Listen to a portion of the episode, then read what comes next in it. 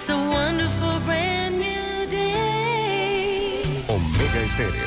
Omega Estéreo. Good morning.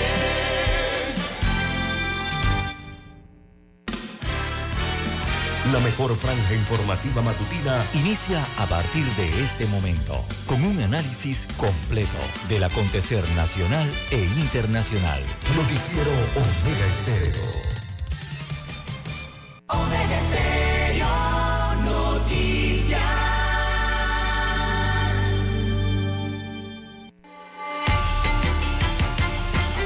Continuación, los titulares, con los hechos que son noticias hoy.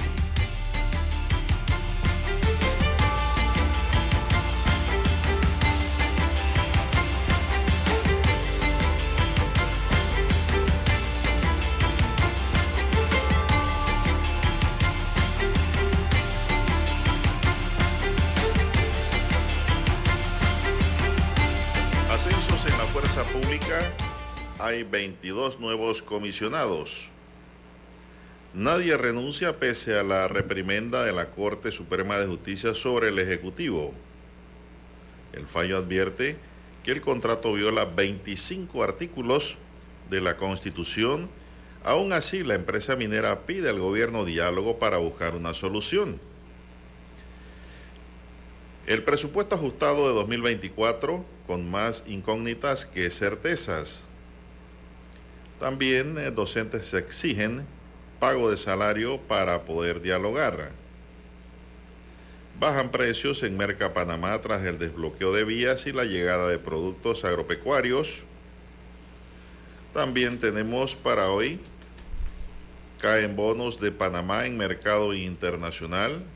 Minera pide un diálogo constructivo, sin embargo el país ya habló alto y claro y dijo que no quiere minería.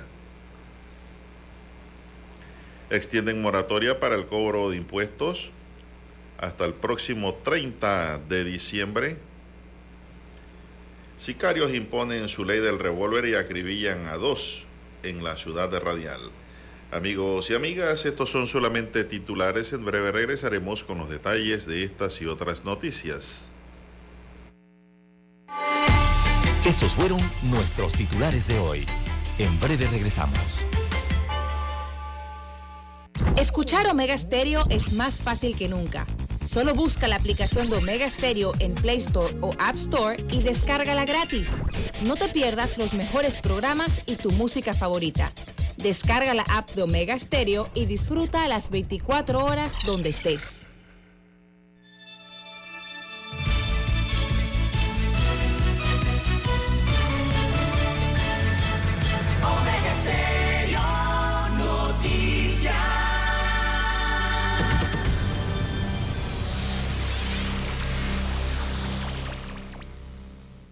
Omega Estéreo. 24 horas en FM Estéreo.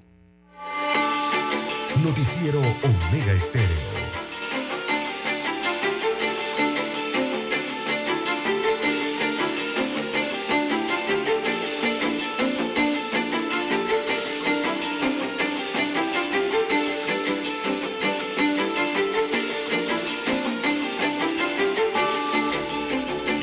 Amigos y amigas, muy buenos días. Hoy es jueves 30 de noviembre del año 2023.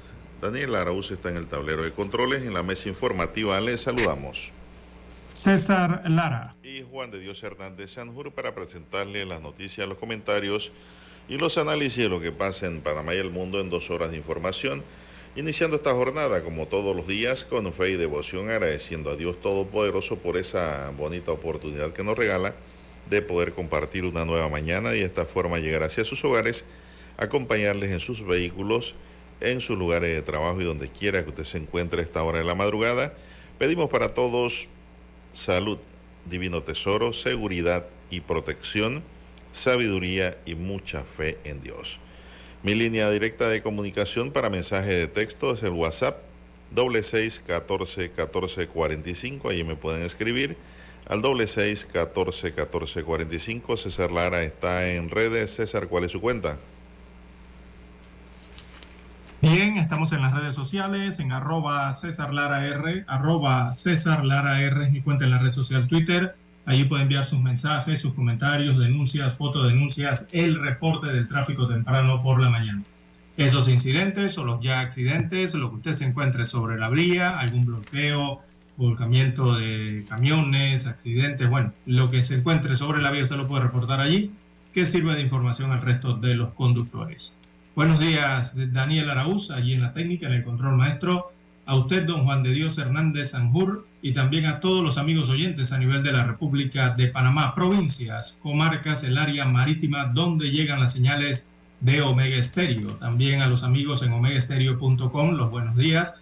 Allí la cobertura es a nivel mundial. Igualmente en la plataforma eh, Tuning Radio, donde nos sintonizan a diario cientos de cientos de personas, también a los amigos oyentes en la plataforma de la aplicación de Omega Stereo. Eh, si usted no la tiene aún, bueno, puede descargarla para escuchar la estación en su dispositivo móvil, en su celular, dependiendo a su sistema, si es Android o iOS. Y también los buenos días, eh, don Juan de Dios, a los amigos oyentes en el canal 856 de Tigo, televisión pagada por cable a nivel nacional. Omega Estéreo llega a su televisor. ¿Cómo amanece para hoy, don Juan de Dios? Fin de mes. Fin de mes. Bien, gracias a Dios estamos viendo, César. Así es. Bueno, vamos a entrar en materia informativa. Espero que usted esté mejor, don César, y Dani aquí en el tablero de controles. Y el tema, don César, eh, noticioso es y seguirá siendo el tema del fallo de la Corte y la, las concesiones mineras en Panamá. Eh, en tanto, las clases siguen en el limbo, don César. ¿Cuándo regresamos a clases? Es la pregunta que se hacen cientos de estudiantes, pues el paro de labores de los gremios magisteriales sigue esta vez no por el contrato minero, sino por la retención de la quincena que le hizo el Ministerio de Educación a quienes no regresaron a las aulas ante el llamado que se hizo. Fueron más de 17 mil docentes que no recibieron su paga de la segunda quincena del mes de noviembre. Ante esto, el paro que empezaron el pasado 23 de octubre en rechazo a la ley minera continúa de acuerdo con el dirigente magisterial Diógenes Sánchez, no han sido convocados formalmente a una reunión por el Meduca para abordar el tema de la devolución del salario. Aclaró que los días que se pierdan ya son responsabilidad del Ministerio de Educación y eso mismo estaba pensando yo, don César. Este jueves que se pierde ya es responsabilidad del Ministerio de Educación. En eso comparto la opinión del dirigente Diógenes Sánchez. La decisión de los educadores se da pese a que el Meduca emitió un comunicado haciendo un llamado a un diálogo que permita el retorno a clases. Ante esta situación, los padres de familia solicitan a los docentes y al Ministerio de Educación llegar a un acuerdo porque quienes se llevan la peor parte son los estudiantes siempre. Pero, porque no es, pero ¿por qué no esperó el, al fallo? ¿Por qué descontó sabiendo que eso iba a ocasionar que los docentes eh, no levantaran la huelga, expresó Evelyn Lara, quien tiene dos hijos y que desde el 23 de octubre no ha vuelto a la escuela. Por su lado, Abdiel Bedoya, dirigente de los padres de familia, acotó que lamentablemente ellos están dando larga para no regresar a las aulas porque ya eh, el Meduca lanzó su comunicado que están las puertas abiertas. Bueno, señor Abdiel Bedoya, esto no funciona así. Tiene que haber una reunión, una convocatoria con papel y la, no lápiz, no, papel y bolígrafo y estampar ahí en blanco y negro, don César, lo que se va a acordar, que es sobre todo la no represalia y el pago de la quincena. Si yo hubiese sido el ministro de Educación hoy día, don César, yo hubiese ordenado el pago desde que decretaron la inconstitucionalidad. Así es. ¿Para qué voy a perjudicar a los docentes ya en la parte final de... Si le iban a descontar, se lo hubieran descontado desde un principio, don César, cuando iniciaron el paro. Pero ya al final, ¿para qué? No tiene sentido. Dos días, tres días, ¿para qué? ¿Chocar para qué? Los choques se, se tienen que programar y se tienen que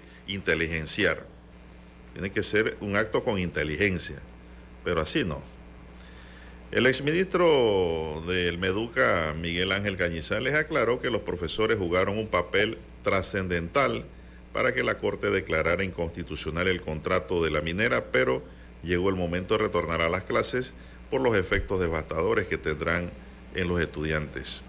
Advirtió que en casi 50 meses se han perdido casi la mitad de clases presenciales, sin considerar el año 2020-2021 que se tuvo que cerrar por la pandemia por 20 meses, sin contar el año pasado donde también se perdieron clases por una huelga. Es devastador, lamentó el docente, por lo que hizo un llamado a retornar a las aulas ya que ningún problema puede estar por encima de los derechos de la educación de nuestros hijos.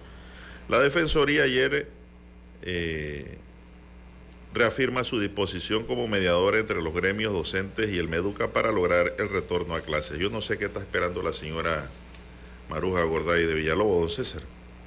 Así es, don Juan de No Dios. sé Y- qué está y- esperando y- para convocar a una reunión inmediata, urgente. Mire, y, y esa petición no simplemente es por parte de los gremios docentes, eh, de los eh, magisterios, don Juan de Dios, los que conforman la parte educativa, eh, que tuvieron su rol importante en estos 39 meses de protestas y manifestaciones.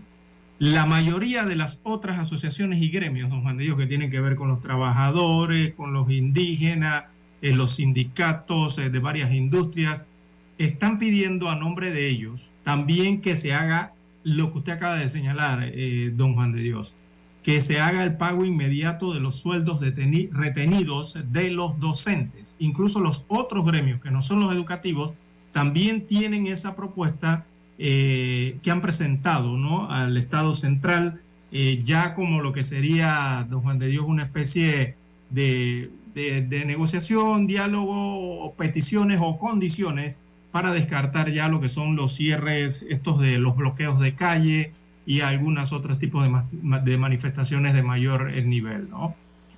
Por ejemplo, el Sindicato Único de Trabajadores de la Construcción Suntrack. También los dirigentes en Veraguas eh, han puesto las condiciones para cesar esos cierres de vía pese al fallo de inconstitucionalidad. Así que ese cese, ellos están solicitando un cese a la persecución, también a la judicialización, eh, que se cierren los expedientes de los patriotas del mar, aquellos de los lancheros, los pescadores de Donoso, ¿se acuerdan? Bueno, también están pidiendo que cierren los expedientes que le han abierto a ellos. También el pago, que se dé el pago inmediato de los sueldos que le han retenido a los maestros y profesores y que se eleve a rango constitucional, otra petición, el reconocimiento de los mártires de la patria. Ellos se refieren a los cuatro panameños eh, que han muerto en las protestas, así que son parte también de las condiciones que, eh, y propuestas que presentan eh, los obreros agrupados en el Suntrack para la finalización de todas estas situaciones, ¿no? Así que lo de los docentes está incluido también allí, don Juan de Dios. Pero los docentes negocian su asunto, don César, También, particularmente. sí, por su parte, directamente, ¿no? Ellos no tienen que involucrarse en los temas de Suntrack ni de otras organizaciones. Eh, sus temas son puntuales y lo primordial ahora es el retorno a clases para ver qué se puede recuperar. Dentro de ese acuerdo, me imagino, don César, tiene que haber una extensión ya del año escolar. Sí, evidentemente. Algunos están esperando hasta el edicto de la Gaceta, ¿no? Algunas organizaciones educativas. Eh, no, bueno, eso ya es secundario. Lo mismo, don César, que aquellos que mantienen vías cerradas para el interior. Oiga, ya abran las vías. No estoy de Bueno, acuerdo. ayer hubo una No protesta. estoy de acuerdo con esa eh, medida ya. Ayer en Coclé hubo una protesta donde dio un cierre total de la vía panamericana por unas horas, en horas de la, del mediodía, bueno, de la tarde básicamente, mediodía por allí, eh, por parte de la otra parte de la población que también hay que escuchar, don Juan de Dios, y que fueron los trabajadores de la minera Panamá, la minera Cobre Panamá. Eh, ellos ayer en Penonomé eh, cerraron la calle, hicieron una protesta masiva allí en la ciudad de Penonomé y cerraron la carretera panamericana por varias horas. Ah, ellos también hay que escucharlos, don Juan de Dios, son parte de la población y claro que tienen su afectación en la situación que se va a presentar después del fallo de inconstitucionalidad de este contrato minero, don Juan de Dios. Bueno, lo que tiene que garantizarle, don César, el Ministerio de Trabajo a todos estos trabajadores es el pago de sus prestaciones laborales hasta el último centavo, a medida que lo vayan liquidando, ¿no? Porque, don César, de todas maneras allí va a haber trabajo con el cierre de la minera. Eh, tapar esos hoyos y tapar y reparar y sembrar plantas allí, árboles y de todo, don César, es un trabajo duro y eh, a largo plazo también.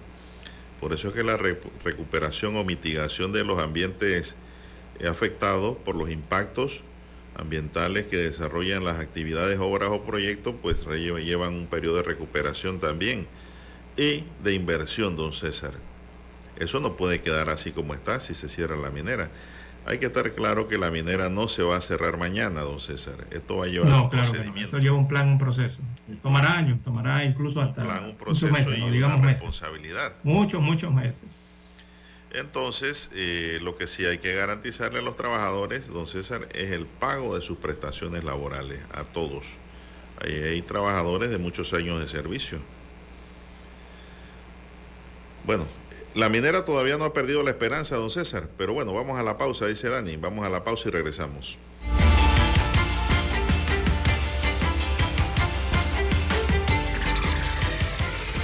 ¿Quieres anunciarte en Omega Stereo, pero no sabes cómo? Solo llámanos o escríbenos al 6675-0990 y buscaremos la mejor opción para tu marca, producto o empresa. Ya lo sabes 6675-0990. No esperes más. En centrales telefónicas, la casa del teléfono es tu mejor opción. Te asesoramos y ofrecemos buena atención.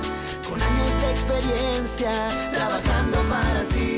La casa del teléfono, ubicados en Via Brasil La casa del teléfono, líder telecomunicaciones, la casa del teléfono, distribuidores de Panasonic. Ven a visitarnos, la casa del teléfono. 229-0465, lcdtcorp.com, distribuidor autorizado Panasonic. Desde el dominante Cerro Azul en los 107.3. 107.3. Continúa por el majestuoso Cerro Canajagua en los 107.5 para provincias centrales. Hasta el imponente Volcán Barú. Volcán Barú. En los 107.3. Transmite Omega Estéreo, cadena nacional simultánea Noticiero Omega Estéreo.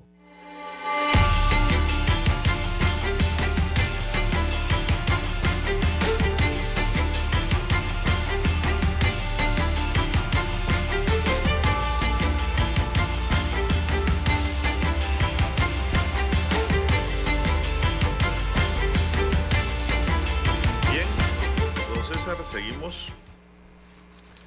Eh, bueno, el tema de educación vamos a esperar que hoy se dé, don César, realmente el llamado a una mesa de diálogo para ver si ya estas clases van a iniciar es el lunes, don César, por lo que veo, ¿ah? No creo que ya estas clases inicien Los estudiantes y los maestros quieren dar clases, evidentemente. Quieren recuperar tiempo. De hoy al domingo, pues, firmen el acuerdo y el lunes reiniciamos clase que conlleve la reposición del tiempo perdido, como en el fútbol tiempo de reposición aquí para los estudiantes, que no es lo mismo. Ya lo que se perdió, se perdió y no se va a recuperar, pero bueno, se va a intentar eh, mitigar el daño, usando un término ambiental, ¿no? Pero bueno, eh, don César, eh, me parece que esta causa fue justa. Decirle a los educadores que se fueron a paro porque querían, no, no, no, no. Esto ayudó mucho a que el gobierno reculara y, diría yo, eh, también puso a pensar a los magistrados sobre la realidad que estábamos viviendo. Aunque ellos solo responden a la constitución y la ley, y así debe ser. Bien, don César, así están las cosas.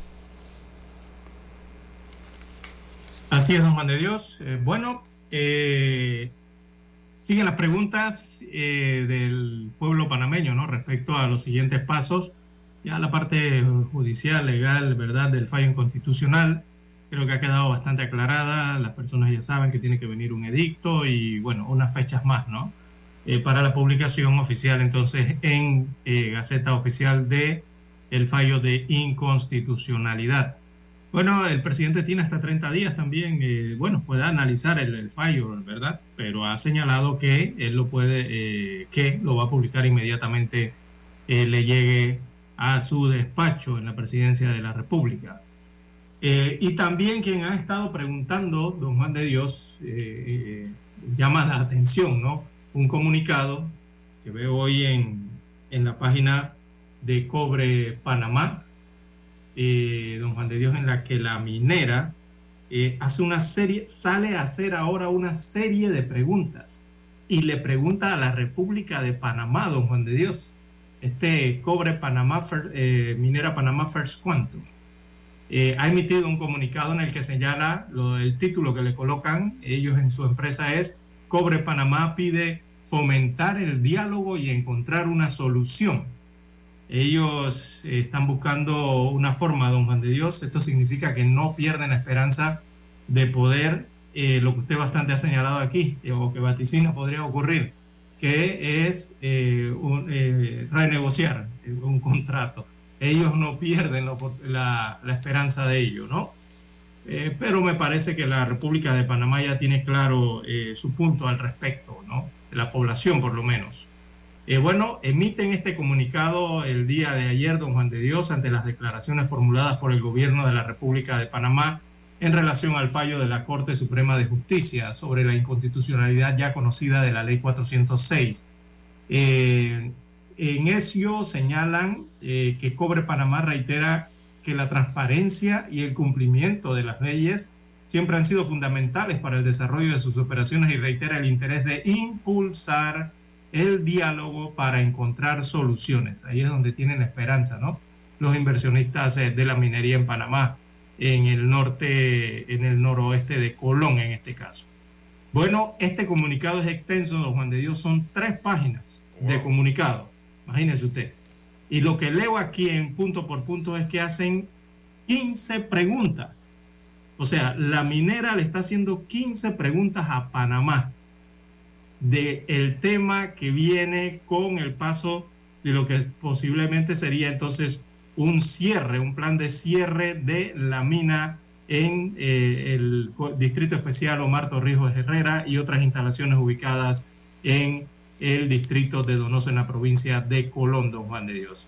Eh, la decisión de la Corte, en, según Minera Panamá o Cobre Panamá, que es la misma cosa, eh, no toma en cuenta, señalan ellos, un escenario de cierre planificado en el que normalmente se comenzarían a implementar medidas de rehabilitación al menos entre 5 y 10 años. Ahí está, don Juan de Dios.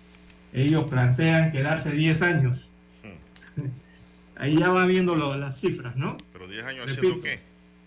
La. Repito, la Corte no toma en cuenta un escenario de cierre planificado en el que normalmente se comenzarían a implementar medidas de rehabilitación al menos entre 5 a 10 años antes del cierre definitivo, señala el comunicado de Cobre Panamá. Por lo general, esto implica el desarrollo de una infraestructura diseñada para seguir gestionando los aspectos ambientales en la zona, así evitar un desastre.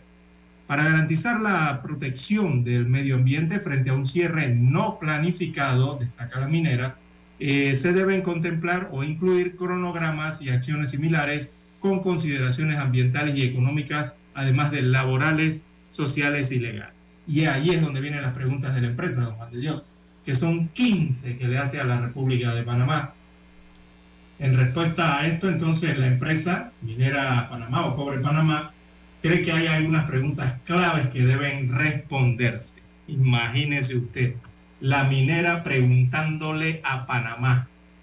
Esto está increíble. Don Porque ellos saben el daño que han hecho, don César, ya. Ellos son conscientes del daño que ya hay ahí, en ese hoyo. Y la primera regla, don César, aquí es no me mueven un lingote más, ni de cobre, ni de oro, ni de ningún metal más, ni, de tierra ni de ningún metal asociado, como decía el contrato, ¿se acuerda? Ustedes se quieren quedar ahí ayudando a cerrar eso, bueno, pues, pero el negocio se acabó. Exacto. Y las pautas ahora son de Panamá, don Juan de Dios. Ellos están hablando en esta empresa como si ellos son los que tienen que decirle a Panamá cómo es que se cierra una mina. Usted, no ha entendido, eh, no ha visto el, el, tono del comunicado. Pero es que... Aquí hacen muchas preguntas que yo creo que ellos primero debieron contestar, ellos como empresa contestarlas, no preguntarle a la República de Panamá, ni al gobierno de Panamá, ni a la población de Panamá, don Juan de Dios, ante lo que ya todos hemos analizado y hemos conocido anterior al fallo, don Juan de Dios. Antes de firmar un contrato que se sabía que era inconstitucional, y aquí todos lo sabían, don Juan de Dios, y yo no creo que los asesores, tanto internacionales como locales eh, de la empresa minera Panamá, no lo supieran. Claro que lo sabían, don Juan de Dios. Oiga, la mayoría de las preocupaciones que pretenden dar a entender con este comunicado, que sin ellos no podemos avanzar, pues. O sea, que el país no puede avanzar sin una empresa minera o una mina eh, enclavada dentro eh, de, parte del territorio. Eh, siguen en, en, ese mismo contexto, siguen en ese mismo tono, don Juan de Dios, el hecho de que la recuperación y todo ese plan o proyecto o proceso de cierre, así como lo que tenga que ver con el tema económico, las implicaciones económicas que esta traiga, incluso las legales, don Juan de Dios, yo creo que ya eso es tema exclusivo de la República de Panamá, eh, que tiene, eh, eh, nosotros no tenemos por qué darle cuentas a un contratista, don Juan de Dios. ¿Qué cuentas tú tienes que brindarle a un contratista? Si ya la Corte indicó que es inconstitucional y sale del contexto legal esta ley de concesión especial dada a Minera Panamá. Eh, yo creo que deben moderar el tono eh, en la empresa First Quantum, filial de Minera Panamá y de Cobre Panamá, don Juan de Dios. No creo que se hayan dado cuenta el, el, contexto en que se encuentran, ¿no? Bueno, César, eh, pareciera como que ellos quieren indicar que si les da la gana derraman el cianuro que tienen en las tinas.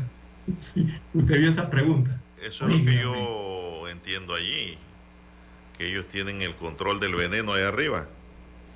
Sí, déjame buscarle la Pero la Corte se los dijo, don César. En verdad, la Corte se los dijo. Este contrato le da un poder a la minera de exigir y ordenar al gobierno, ordenar al Estado panameño lo que debe hacer el Estado panameño. Así lo dijo la Corte. Eso no y que por eso era inconstitucional. Así es. ¿Por qué? Porque estaban bajo un paraguas de excepciones, don César. De excepciones, si un ejecutivo de Minera Panamá cogía el teléfono y llamaba a mi ambiente y decía, queremos esto porque así lo dice el contrato, mi ambiente tenía que quedar allí a las dos horas, a su disposición. O sea, reclámenle a Nito Cortizo, reclámenle a Gaby Carrizo, reclámenle a los diputados que firmaron, pero al pueblo panameño no le reclamen nada porque el pueblo no quiere minería. Punto. Entonces, y además ellos deben saber que este gobierno no es el que va a seguir lidiando con el tema el próximo año. El próximo año habrá nuevo gobierno, porque ya ningún viento sopla a favor de nadie. Ya el pueblo habló alto y claro y aquí vamos a vamos eh, saber escoger un buen presidente, un presidente que no esté comprometido con ellos porque si este gobierno no gana y gana otro gobierno que tenga compromiso con ellos, don César, seguimos con la misma jeringa, pero diferente pitongo. Así que los panameños tenemos Oiga, que Juan de Dios, usted vio ese comunicado. Mire, mire la pregunta uno que hacen. Yo no, he leído las 15 preguntas, ¿ah? las, las, leí rápidamente antes de abrir el comunicado, pero me quedo en la primera. Mire lo que pregunta Minera Panamá, Cobre Panamá First Quantum. Le pregunta a la República de Panamá. Cobre Panamá, aseguran ellos en un comunicado con su logo oficial de empresa, don Juan de Dios, emitido por ellos, ¿ah? dice, uno, Cobre Panamá descarga más de 100 millones de metros cúbicos de agua al año. Mire lo que están aceptando. Toda el agua impactada para la minera proviene de los vertederos y el pozo de desechos se trata en la planta de proceso antes de ser descargada en instalación de manejo de relaves. El tratamiento no solo aborda calidad del efluente, de procesos y de agua impactada por la mina, sino que lo que es más importante, proporciona amortiguación al material de relaves y allí se van explicando, ¿no? Y preguntan cómo se tratará el, el efluente para garantizar que no siga habiendo impacto sobre la fauna acuática. Miren lo que, se lo que ellos le preguntan a la República de Panamá. Es como especie de una amenaza, ellos, ¿ah? don César. No, y ellos aceptando, imagínense, mire, mire, cómo se tratará el efluente para garantizar que no siga habiendo impacto sobre la fauna acuática, aguas abajo de la minera, don Juan de Dios. y ellos le están preguntando esto a Panamá, imagínese usted. Es que nunca debemos firmar contrato y, mire la segunda pregunta. Ni ninguna. Óigame, pero ¿qué ocurre en este país, eh, don Juan de Dios? Esto es increíble. Yo sí me alegro que hayan aceptado que todas esas aguas son potencialmente contaminantes, y venenosas. con lo cual le dan más sustento al fallo de inconstitucionalidad emitido en este país, don Juan de Dios. Vamos a la pausa, Dani. Vamos a escuchar el himno nacional.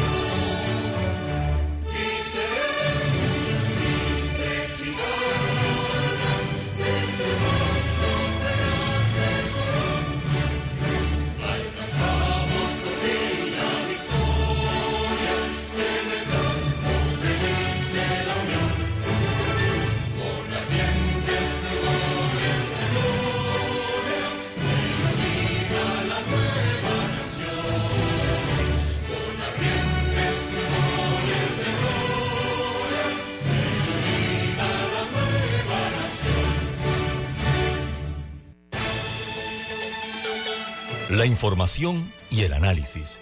En perspectiva. De lunes a viernes, de 7.30 a 8.30 de la mañana. Con Guillermo Antonio Adames, Rubén Darío Murgas y Camila Adames Arias. En perspectiva. Por los 107.3 de Omega Estéreo.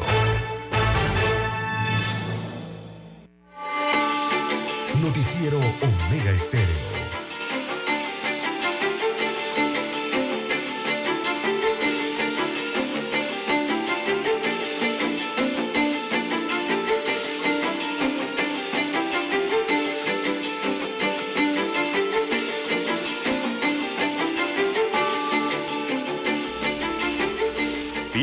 Amigos y amigas, son las 6, 5 minutos. Están en sintonía de Omega Estéreo, cadena nacional. Bueno, don César, ese comunicado que usted tiene ahí a mano es como especie de una advertencia, como que, bueno, si nosotros nos vamos mañana, ustedes van a quedar peor porque esto está lleno de veneno, esto está contaminado y yo no sé si ustedes saben tratar esto. O esto le va a costar más a ustedes ahora tratar esto. Eso es lo que entiendo yo, don César. Pero ellos tienen Pero le están dando la razón al fallo, don Juan de Dios. El fallo tiene toda la razón. El fallo se enfocó en el tema ambiental, don César, en los derechos del niño. Como hombre del mañana. Sí.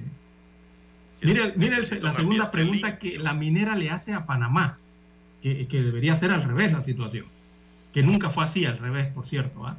Eh, y le, pregunta a Cobre Panamá a la República de Panamá. Dice que ellos diseñaron eh, con altos estándares de seguridad la estructura esta de la instalación de manejo de relaves, ¿no? Y que para que eso funcione de acuerdo a los criterios de diseño, eh, tiene que haber un personal allí. Entonces, la falta de gestión de agua y de mantenimiento de la integridad de los sistemas de drenaje, de los terraplenes, puede tener consecuencias catastróficas, dice el comunicado de Cobre Panamá. Oiga, pues si eso es lo que le venimos diciendo al gobierno central en su contrato, en su proyecto de contrato, después en el contrato que presentaron al país, después en la modificación del mismo contrato y después que hicieron la aprobación, el refrendo y la publicación firma por parte del Ejecutivo. Es esto mismo, o sea, la minera ahora con este comunicado, vuelvo y repito, le está dando la razón a todo el pueblo panameño, le está dando la razón a la Corte Suprema de Justicia en la argumentación que tuvo en su fallo para la inconstitucionalidad. O sea, ahora la minera lo está aceptando y le está dando la razón a Panamá de que todo esto se estaba manejando mal, don Juan de Dios. Pregunta la minera, ¿qué recursos estarán disponibles a lo largo a largo plazo para garantizar la seguridad de la instalación y evitar fallas catastróficas? Imagínese usted, ellos preguntándole a Panamá. La tercera pregunta dice, ¿cómo planea el gobierno evitar la llegada de mineros ilegales a esa zona? Mi pregunta hacia ellos es, ¿y a la minera y a esta empresa y a estos inversionistas, qué le importa, don Juan de Dios, disculpe la palabra y el tono, qué les importa a ellos la decisión que pueda tomar soberanamente la República de Panamá respecto a su territorio y a sus minerales? ¿Qué les importa? Ellos no tienen que estar preguntando, ni diciendo, ni dirigiendo nada de lo que tenga que ver con las decisiones soberanas del gobierno y de la República de Panamá, don Juan de Dios. Oiga, pero ¿qué le pasa, ¿qué le pasa a estas empresas? Mire el tamaño. No, esto da indignación, esto es una desvergüenza, don Juan Mire el tamaño del lío que nos ha metido el gobierno, don César. Todo lo que ha advertido la minera es responsabilidad del gobierno de Nito Cortizo y su equipo. Contralor y diputado, don César. Lo que ellos quieren dar a entender aquí es como que ustedes no van a poder controlar esta situación si nosotros nos vamos y se les va a contaminar toda el área. Tendrán que a lo mejor sacar la gente, eh, desmovilizarlos de allí por la contaminación que esto va a generar. Porque no. hay que leerle las preguntas. Lo mejor es que lo mejor es que hagamos un contrato nuevo y nosotros seguimos sacando el oro y el cobre y llevándonos a dos reales y seguimos dándole tratamiento a las aguas envenenadas. Ese es un mensaje que yo entiendo allí como especie de advertencia y amenaza y chantaje, como lo ha venido haciendo siempre esta compañía en contra de la población panameña. Ya no voy a hablar ni siquiera del gobierno. El gobierno es parte del Estado. La población también y su territorio igual. Mire la cuarta pregunta. ¿Cómo se puede? Le pregunta Cobre Panamá, eh, Minera Panamá, First Quantum Panamá, le pregunta a la República de Panamá, a los pobladores y a su gobierno. Le pregunta, ¿cómo se puede gestionar el sitio de Cobre Panamá para minimizar el riesgo de daño a las personas y el medio ambiente? Están aceptando, mire lo que están aceptando allí. La siguiente pregunta dice, ¿deberían ser asumidos por el gobierno de Panamá las más de 200 mil hectáreas de áreas de biodiversidad protegida y gestionadas que actualmente apoya financieramente Cobre Panamá. Dice que estas áreas en los parques nacionales de Donoso, Santa Fe y Omar Torrijos representan el 20% del total de las áreas protegidas. y existe la minera, don Juan de Dios, oiga, las decisiones que tome la República de Panamá sobre sus zonas protegidas, sus parques nacionales, eso es una decisión soberana y libre de la República de Panamá. Aquí ninguna empresa que venga de cualquier parte del mundo le puede estar diciendo a la República de Panamá qué hacer con su territorio. Eso lo decide la población panameña y la administración que esté en curso en ese momento del gobierno, eh, don Juan de Dios. Oiga, pero qué, pero ¿qué le pasa a este comunicado? Esto es 15 preguntas tiene este comunicado, don Juan de Dios. Esto es increíble. ¿ah? Bueno, César, son advertencias más que preguntas.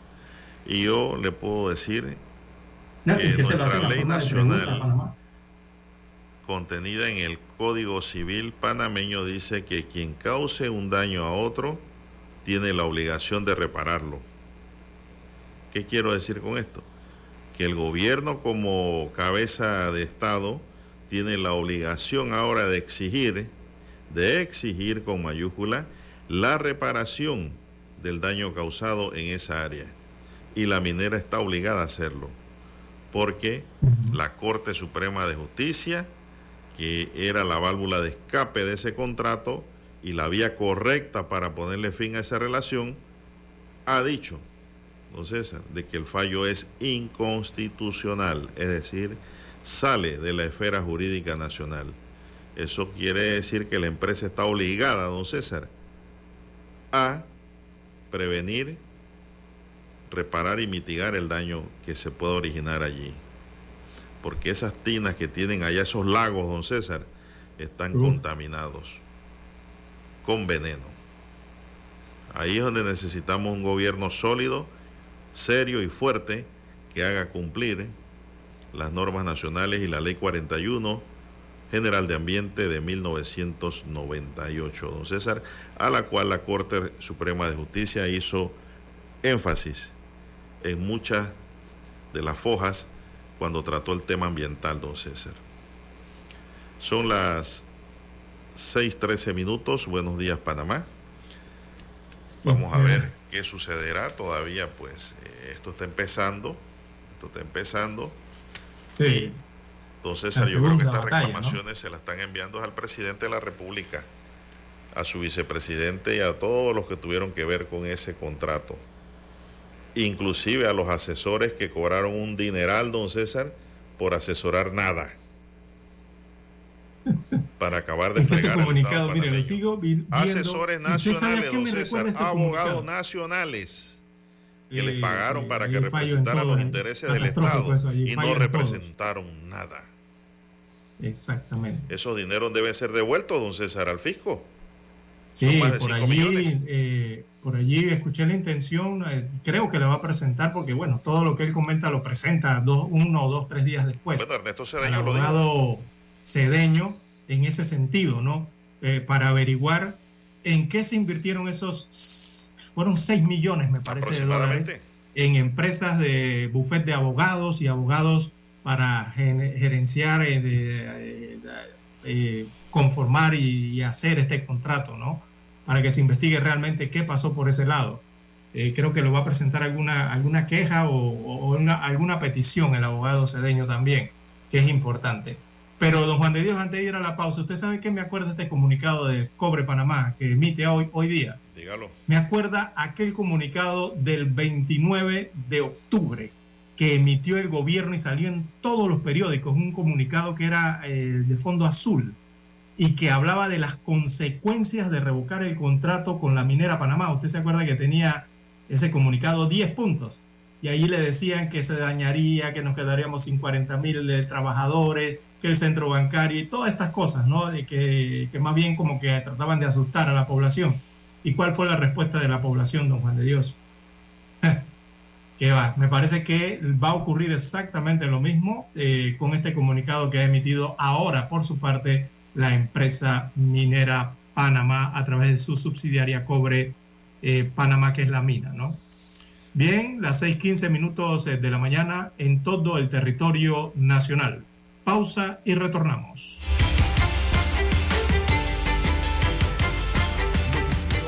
Omega Estéreo. Escuchar Omega Estéreo es más fácil que nunca. Solo busca la aplicación de Omega Stereo en Play Store o App Store y descárgala gratis. No te pierdas los mejores programas y tu música favorita. Descarga la app de Omega Stereo y disfruta las 24 horas donde estés.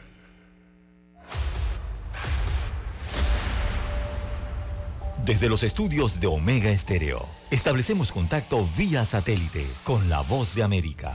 Desde Washington, presentamos el reportaje internacional.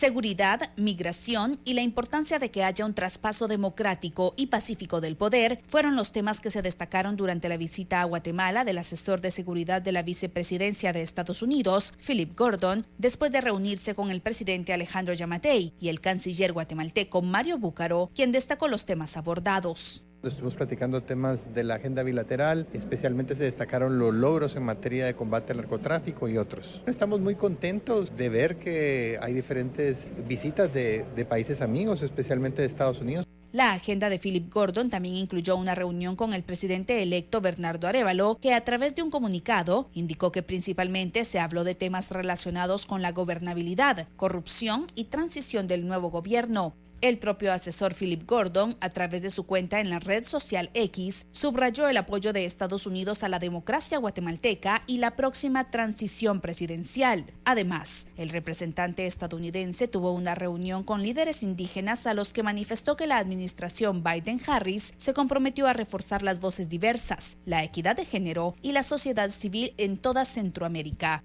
El representante de los 48 cantones de Totonicapán, Luis Pacheco, reiteró que esta visita demuestra el respaldo a las acciones que ellos emprenden en defensa a la democracia. Él vino acá en representación del gobierno de Estados Unidos para darle el respaldo y el apoyo a la defensa de la democracia.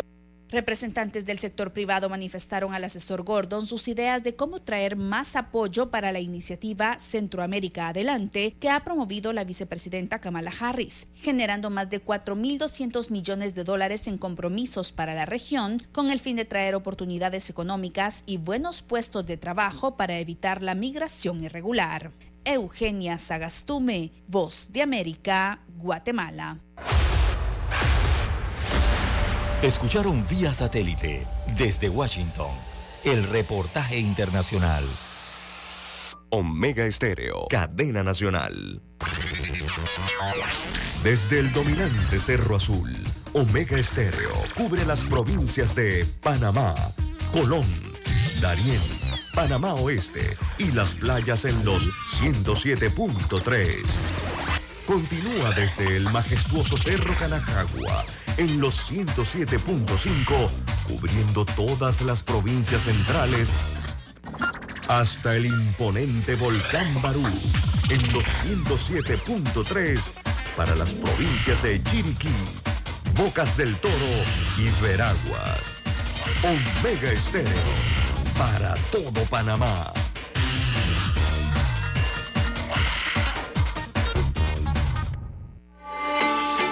Noticiero Omega Estéreo.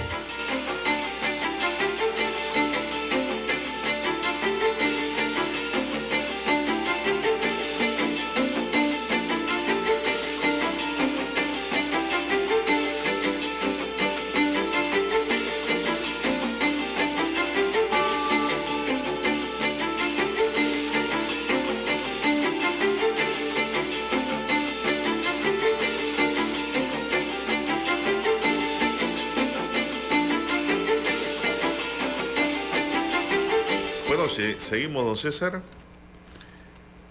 Que renuncien inmediatamente y que sean investigados de forma exhaustiva. Esto es lo que piden para el Contralor General de la República y los ministros que impulsaron el contrato entre el Estado y Minera Panamá S.A., que adoptó la ley 406 que fue declarada inconstitucional por el Pleno de la Corte Suprema de Justicia.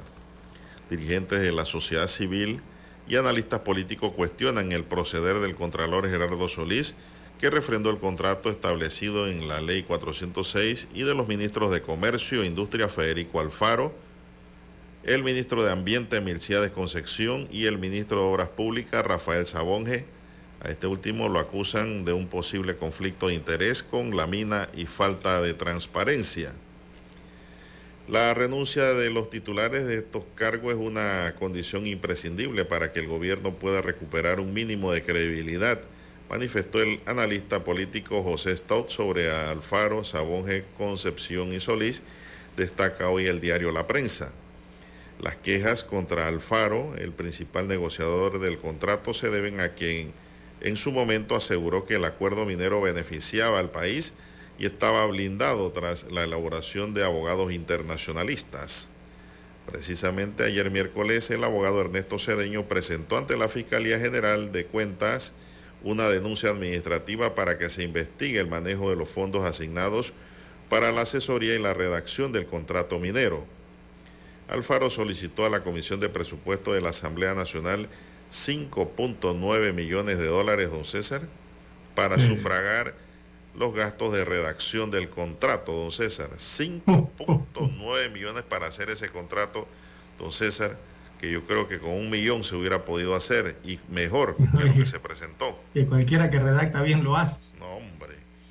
A ello se suma que Alfaro y un antecesor, Ramón Martínez, de La Guardia, le solicitaron al procurador de la Administración, Rigoberto González, que mantuviera en reserva todas las opiniones sobre la renegociación y aprobación de la ley 406, a pesar de que éste le advirtió por escrito cuáles fueron los errores cometidos con la concesión otorgada en Donoso en 1997 y les previno de no incurrir en las mismas faltas en el nuevo contrato con la minera, con la falta de licitación, la licitación pública, don César. Bueno, esto hago un alto aquí. Usted, pienso yo, y sospecho de que al, contra, eh, al procurador le hicieron la solicitud, don César, con la esperanza que el procurador le dijera, sí, está muy bien, procedan lo que ustedes están haciendo. Hoy día le hubieran puesto la cruz de espina al procurador. Créame. ¿Se acuerda que hicimos la pregunta? Sí, se la hubieran puesto. Y con una corona de espina como el responsable de toda la desgracia que ha sufrido el país. Pero don Rigoberto González no come del cuento, ni es un procurador político. Es. Rigoberto González un profesional del derecho, un catedrático. Bueno, yo tuve el honor de ser su alumno en dos ocasiones en la Universidad de Panamá en Derecho Constitucional y en Procesal Constitucional, que es otra rama del Derecho Constitucional en cuanto al procedimiento que se debe aplicar. Y pues le dijo que no, que estaban haciéndolo mal, lo único pues que ellos pidieron que fuera confidencial y él le respondió confidencialmente pues. Pero no le hicieron caso al consejero número uno del Estado, don César. Así es. Eh, bueno, el consejero, ¿no? El de, porque es el de la administración, pero si nos vamos, don Juan de Dios, por el procurador eh, general de la nación, oígame, Dios mío, allí qué, qué no se pudiera decir. Eh, don Juan de Dios eh, en esos momentos en que estaba ese antiguo contrato antes de que se firmara, eh, hubo muchas amenazas, ¿no? Y, y, han continuado a lo largo de los años las mismas amenazas de arbitraje y todas estas situaciones por parte de la empresa, de que Panamá iba a perder y que ve y que bueno y que no sabe manejar esto. No, no, no, nada de eso de perder, don Juan de Dios. Eh, mire, en los momentos en que aún no se había firmado el contrato de ley, eh, estamos, estábamos y volvemos a estar prácticamente eh, ante una empresa que don Juan de Dios lastimosamente actuó de mala fe, porque lo hizo por muy buena fe que tuvo el gobierno de dejarlos que siguieran, don Juan de Dios, con toda esa benevolencia, eh, la empresa al final es mala fe. Seguía extrayendo, seguía sacando los productos minerales de nuestro país sin contrato y sin pagarle a nada, nada al Estado en aquel momento una empresa que sabía que había comprado una concesión, que ya estaba en problemas esa concesión, todos lo sabían en Panamá hace años, esa concesión estaba demandada, eh, y una empresa que con un fallo, bueno, don Juan de Dios aquí lo que se jugó fue a retrasar por cuatro años, o sea, don Juan de Dios la entrada en vigor de ese fallo. y al final no se hizo, no, no, nunca entró en vigor, ¿no? Así que eso de perder y asustarse por demandas, voy a decir algo y eso para mí no, a esa teoría, a otros con esa teoría. Don César, la empresa En ese sentido yo no le veo responsabilidad, porque ella puede pedir lo que le da la gana. Culpable. Este gobierno y los subsiguientes hacia atrás. Exacto. Hacia atrás. Unos por acción, otros por omisión, otros por ignorancia. ¿No? Pero, don César, la última palabra la tiene el gobierno, simple y sencillamente. El hombre llega hasta donde la mujer, hasta donde la mujer quiere. Grábese esa frase. El hombre llega hasta donde la mujer quiere. La última palabra la tiene la mujer. Y en este caso el gobierno era la mujer. Ellos proponían y hacían y bajaban el cielo y la tierra y ofrecían. El gobierno dijo, bueno, sí, me gusta. ¿Cómo no? ¿Qué hay para mí? Ah, bueno, ahí está.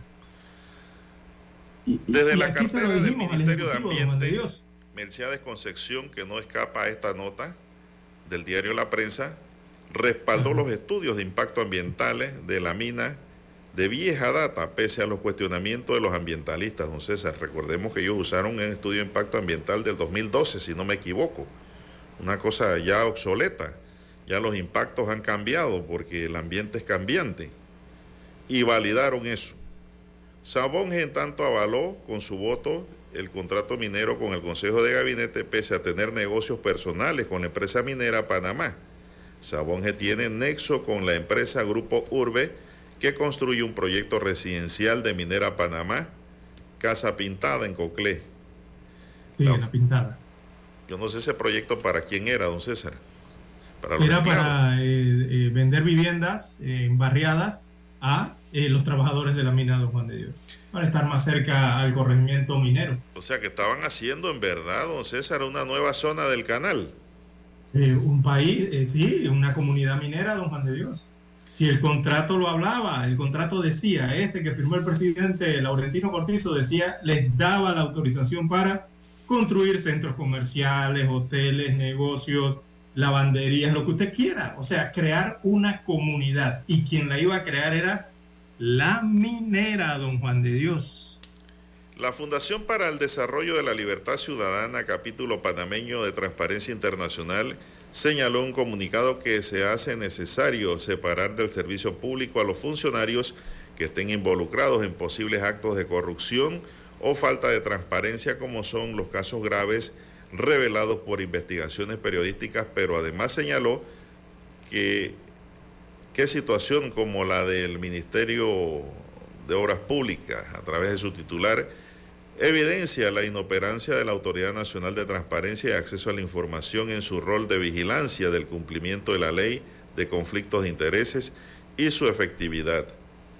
Más allá, Olga de Ovaldía, directora ejecutiva de la Fundación, señaló que no solo es investigar a los funcionarios, sino los fondos públicos que fueron otorgados en contratos directos para publicitar y defender un contrato sobre el cual ya el procurador de la administración había advertido que chocaba con la ley y la constitución, don César.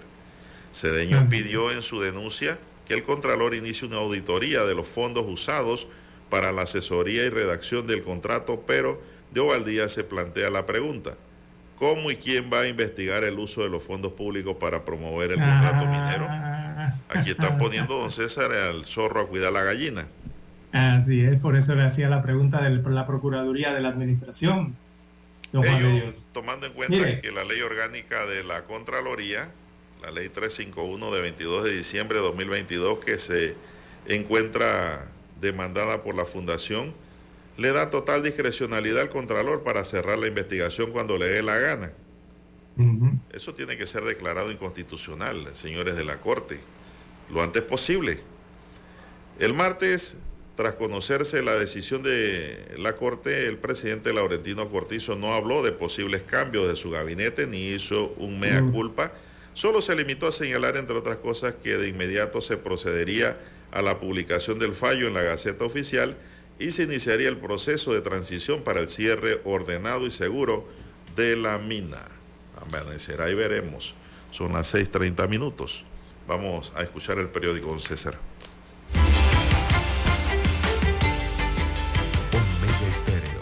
24 horas en FM Estéreo.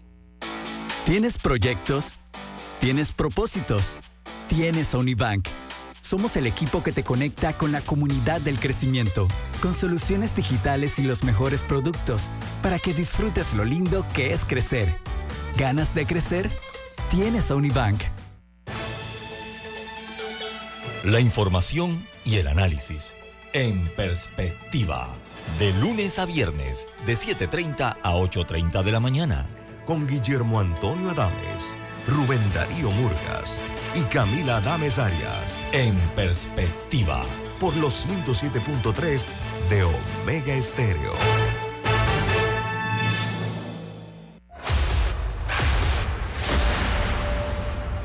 Desde los estudios de Omega Estéreo, establecemos contacto vía satélite con la voz de América. Desde Washington, presentamos el reportaje internacional.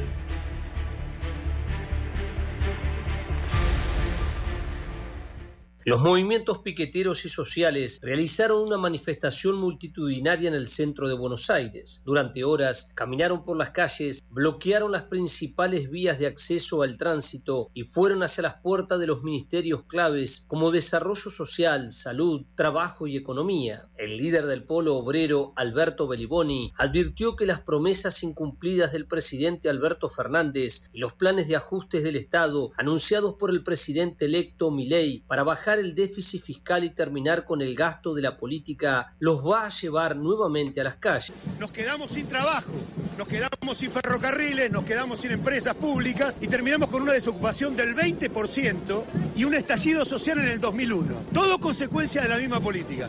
Ojo porque vamos a perjudicar a mucha gente, ya ocurrió.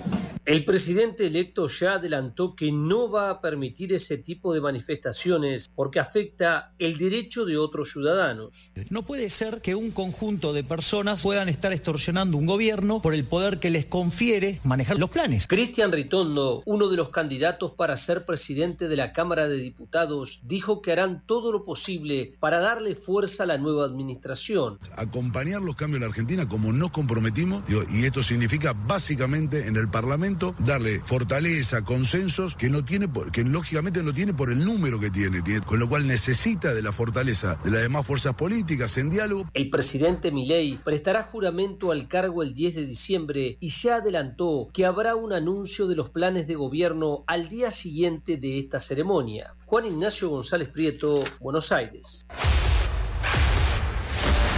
Escucharon vía satélite desde Washington el reportaje internacional. Escuchar Omega Stereo es más fácil que nunca. Solo busca la aplicación de Omega Stereo en Play Store o App Store y descárgala gratis. No te pierdas los mejores programas y tu música favorita. Descarga la app de Omega Stereo y disfruta las 24 horas donde estés. Noticiero Omega Estéreo. Las noticias impresas en tinta sobre papel. Con ustedes. Escuchando el periódico. Los titulares de las primeras planas de los diarios estándares de circulación en Panamá.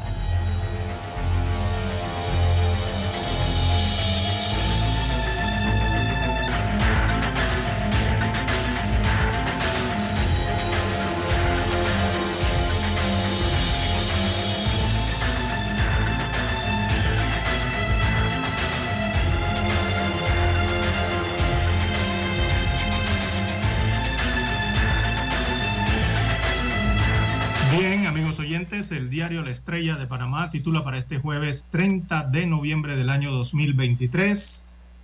Caen bonos de Panamá en mercados internacionales.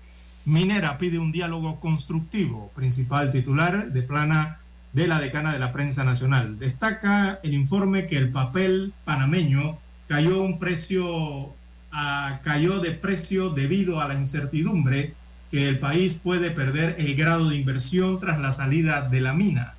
Por su parte, Minera Panamá SA eh, se mostró abierta a sentarse a una mesa para buscar aclaraciones sobre los temas ambientales y económicos. Así que le emite 15 preguntas Minera Panamá, pobre Panamá, a la República de Panamá. Hasta ese límite hemos llegado, imagínense usted. La minera preguntándole ahora a Panamá. Bien, en otros títulos del diario La Prensa para hoy, en un reportaje en página 4B, Napoleón, la historia de un gran eh, emprendedor. No, este viene siendo un gran emperador, corrijo. La historia de un gran emperador y su caída en desgracia. Así que la cinta narra la historia de emperador, enfocada en el entrenamiento más que en ser un documento histórico. En otros títulos del diario La Estrella de Panamá para hoy, Olga Carmona recuerda cuando tocó el cielo en Australia. Este es un tema deportivo de la estrella, habla de la jugadora española en una entrevista con la FIFA. Recordó el sentimiento de haberse coronado campeona del mundo de la categoría femenina de fútbol mundial. También para hoy en economía del diario La Estrella de Panamá, Oxfam dice que el 1% más rico contamina lo mismo que el 66% de la población. Esto a nivel mundial. También el tema gubernamental destaca la estrella hoy. Existe moratoria para el cobro de impuestos hasta el próximo 30 de diciembre del 2023. En música y espectáculos, bueno, Spotty eh, resume la música más popular eh, allí se habla en este reportaje de Taylor Swift, de Miley Cyrus y Bad Bunny. Son algunos eh, de los artistas que dominaron la plataforma con su música este año, encabezando las listas de más escuchados alrededor del mundo. El reportaje completo en la página 6B de la Estrella de Panamá. También aparece la sección portada de la decana de la prensa nacional eh, con entrevista a Diógenes Sánchez, Diógenes Sánchez de los docentes bueno, él dice que los docentes esperan pago retenido. Así que el dirigente de la Asociación de Profesores de Panamá, eh, que es la SOPROF, eh, manifestó eh, en el programa portada del diario La Estrella de Panamá que los docentes retornarán a clases con la condición de que el Ministerio de Educación les pague el salario retenido a los 17.495 educadores que no recibieron su pago de la última quincena porque se encontraban en paro. La fotografía principal del diario La Estrella de Panamá, bueno, es una premiación, la decana gana premio UNICEF. Así es, aparece en la gráfica la periodista de la Estrella de Panamá, Marlene Testa. Ella ganó el premio de prensa escrita UNICEF y CELAP 2023 en la categoría de prensa escrita. Así que Testa se impuso con el reportaje Ciudadanos sin patria ni papeles vagan por América en busca de un sueño. En la categoría de fotografía periodística también ganó Alvin Bonilla de la publicación hermana del diario El Siglo. Forman parte del grupo GS ambos periódicos. Mientras que el premio eh, estudiante de comunicación social lo ganó Yeser Llanes, quien practica en el diario La Estrella de Panamá. Así que tres premios se llevó la estrella de Panamá en, el en la premiación de UNICEF y CELAP 2023. Bien, son los principales titulares en portada del diario La Estrella de Panamá. Revisemos ahora la primera plana de la prensa. Bueno, la prensa en su primera plana hoy nos titula Ascensos en la fuerza pública. Hay 22 nuevos comisionados. Dentro de los 6.436 ascensos de rango en los diferentes estamentos de seguridad del Estado figuran 22 nuevos comisionados, 44 subcomisionados, 77 mayores, 570 capitanes y 714 tenientes. Casi el 80% de los 977.85 millones de dólares del presupuesto del Ministerio de Seguridad corresponde a servicios profesionales, el pago de salarios y prestaciones, dice la primera plana de la prensa. Nadie renuncia pese a la reprimenda de la Corte. El fallo advierte que el contrato viola 25 artículos de la Constitución. Aún así, la empresa minera pide al gobierno diálogo para buscar una solución. El presupuesto ajustado de 2024 con más incógnitas que certezas los presupuestos más recientes de 2022, dice la nota, eh, es de 25.299.7 millones de dólares. 2023, 25.579 millones de dólares. Y el 2024 se planeaba por 32.754 millones de dólares. Sin embargo, ahora este monto está en reconsideración. Había un disparo alto en el presupuesto del año electoral, amigos y amigas. Docentes exigen pago de, salario para poder dialogar. Los dirigentes gremiales no se sentarán a dialogar con el Ministerio de Educación hasta que pague el salario retenido de la segunda quincena de noviembre a 17.495 educadores. Así lo manifestó el vocero de la Asociación de Maestros Veragüenses, Humberto Montero, quien detalló que cuando el Meduca pague los emolumentos están dispuestos a dialogar con las autoridades de acuerdo para la finalización de huelga. Educación, la misión de enseñar en la víspera del Día del Maestro y mientras la mayoría de las escuelas estatales del país tienen cerca de seis semanas sin dar clases, un grupo de educadores ha decidido seguir desempeñando el noble papel de, de guiar, inspirar y moldear a sus estudiantes en la Escuela Federico Escobar en el corregimiento de Don Bosco. En otros titulares, la prensa nos dice, bajan precios en Merca Panamá tras desbloqueo de vías. En los deportes, en el baloncesto, Panamá tiene un nuevo entrenador. Panamá entra en la memoria del mundo de América Latina, dice la página Vivir. Así es. Y el caricaturista Hilde Sucre gana premio de UNICEF CELAP para prensa.com. Amigos y amigas, estos son los titulares del diario La Prensa en su primera plana y concluimos así la lectura de los titulares correspondientes a este jueves. Hasta aquí, escuchando el periódico. Las noticias de primera plana, impresas en tinta sobre papel. Noticiero Omega Estéreo. Desde el dominante Cerro Azul, Omega Estéreo cubre las provincias de Panamá, Colón, Darién, Panamá Oeste y las playas en los 107.3. Continúa desde el majestuoso Cerro Canajagua en los 107.5, cubriendo todas las provincias centrales hasta el imponente volcán Barú en los 107.3 para las provincias de Chiriquí, Bocas del Toro y Veraguas. Omega Estéreo para todo Panamá.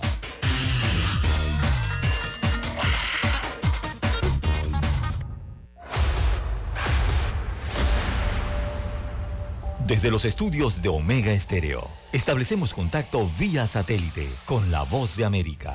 Desde Washington, presentamos el reportaje internacional.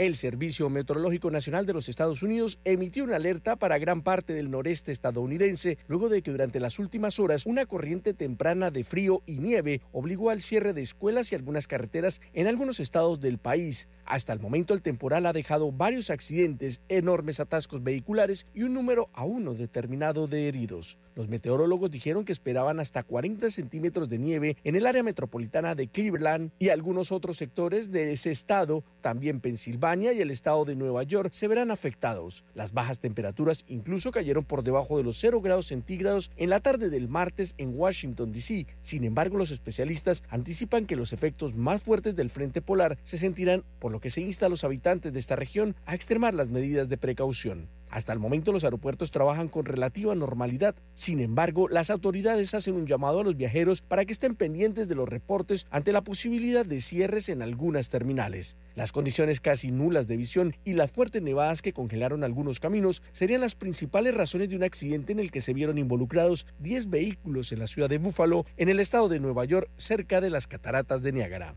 El reporte oficial habla de un niño gravemente herido que fue atropellado al intentar bajarse del automóvil en el que se transportaban en el momento en el que la tormenta bloqueaba parcialmente la visibilidad. El sheriff del condado de Erie, John García, describió la situación en un comunicado de prensa que citamos textualmente. La gente comenzó a salir de sus vehículos y a abandonar la carretera debido a la cantidad de tráfico que venía en sentido contrario y golpeaba continuamente a los vehículos que ya estaban involucrados en el accidente, dijo el documento. Las difíciles condiciones de algunos caminos ha provocado que las autoridades recomienden a los conductores quedarse en casa a menos de que sea estrictamente necesario manejar. Además, algunas ciudades han activado desde ya sus planes de contingencia para estas situaciones, que incluyen transporte público gratuito y la adecuación de refugios provisionales que ayuden a los más necesitados a poseer un lugar seguro para pasar el temporal. Héctor Contreras, Voz de América, Washington. Escucharon vía satélite desde Washington el reportaje internacional. Noticiero Omega Estéreo. Escuchar Omega Stereo es más fácil que nunca. Solo busca la aplicación de Omega Stereo en Play Store o App Store y descárgala gratis. No te pierdas los mejores programas y tu música favorita. Descarga la app de Omega Stereo y disfruta las 24 horas donde estés. Es momento de adentrarnos al mar de la información. Este es el resultado de nuestra navegación por las noticias internacionales más importantes en este momento.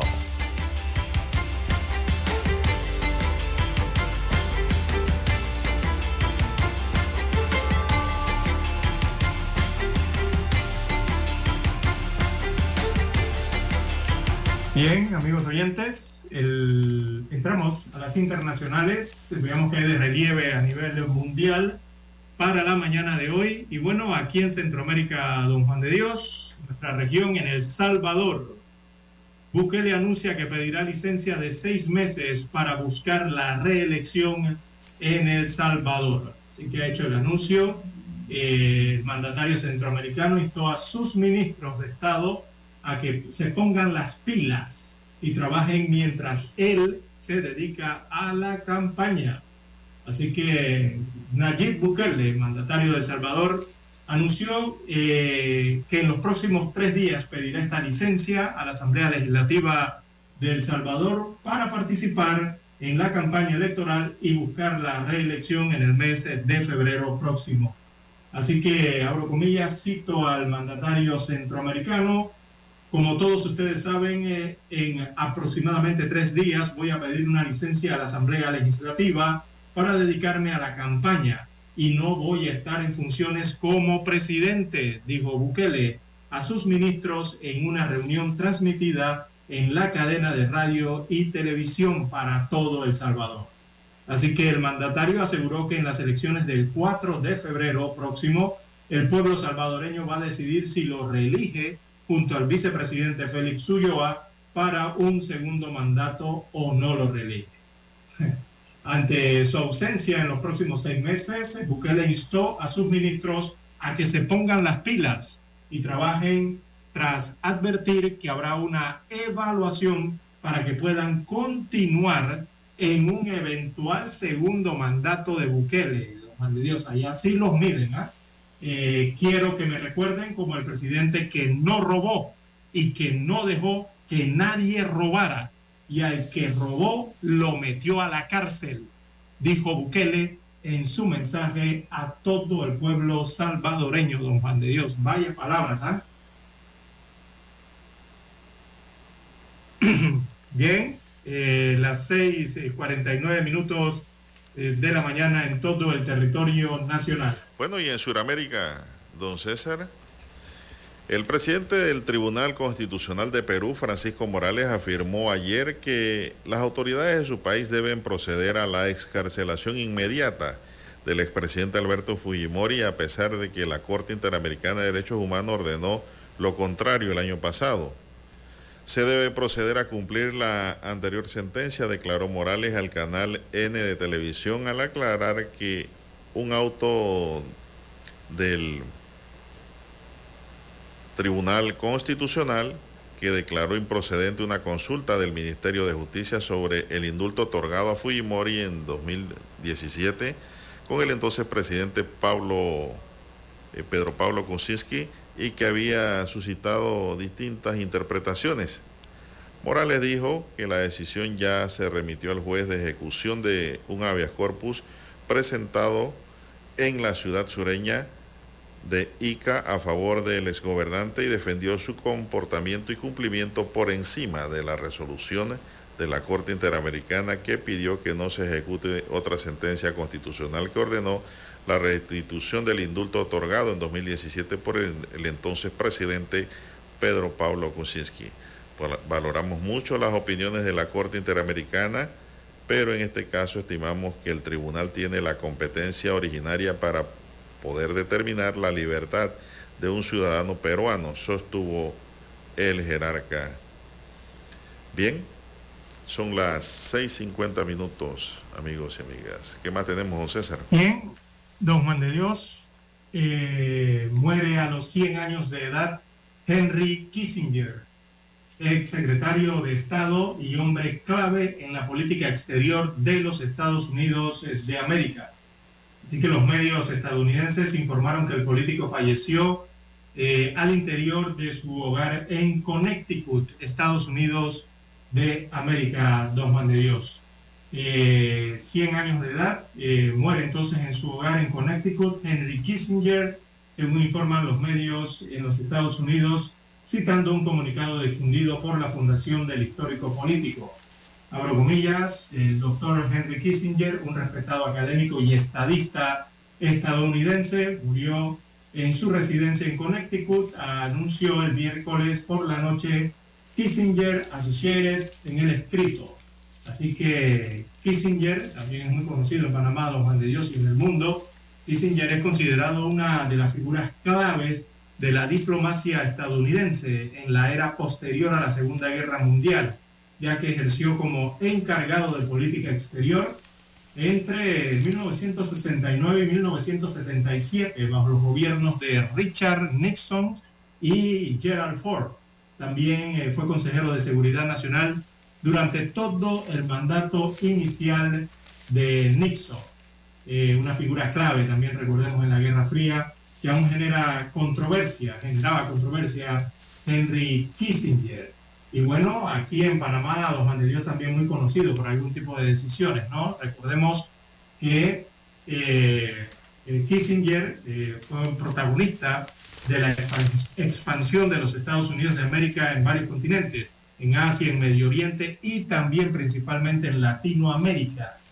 fue durante, duramente criticado este ex político norteamericano por su visión eh, algo materialista y colonialista ¿no? de, la, de la política exterior eh, norteamericana. Él, recordemos, en 1974, el canciller José Antonio Tack y el entonces canciller estadounidense eh, Henry Kissinger firmaron lo que se conocería como los acuerdos Tack-Kissinger, que planteaban esos ocho puntos para la renovación de la relación entre Panamá y la zona del el canal. Este acuerdo, recordemos, firmado nueve años después de los sucesos del 9 de enero, eh, un año luego de la reunión del Consejo de Seguridad de la ONU en Panamá y tres años antes de la firma de los tratados Torrijos-Carter, fueron la piedra angular, entonces, para definir la relación entre Panamá y Estados Unidos desde esa época para acá, eh, don Juan de Dios. Parte de la historia que tiene que ver Kissinger eh, con eh, Panamá, ¿no? Y las relaciones como diplomático en aquel momento, don Juan de Dios. Sí, por 100 Panamá. años muere Henry Kissinger. Por Panamá era Juan Antonio Tac, Así es. su contraparte.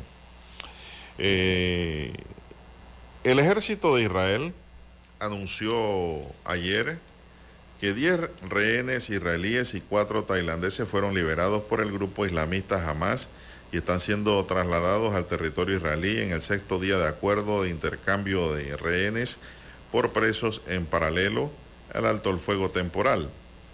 El presidente palestino Mahmoud Abbas pidió que se organice una conferencia internacional de paz para abordar la guerra en Gaza y el largo conflicto palestino-israelí.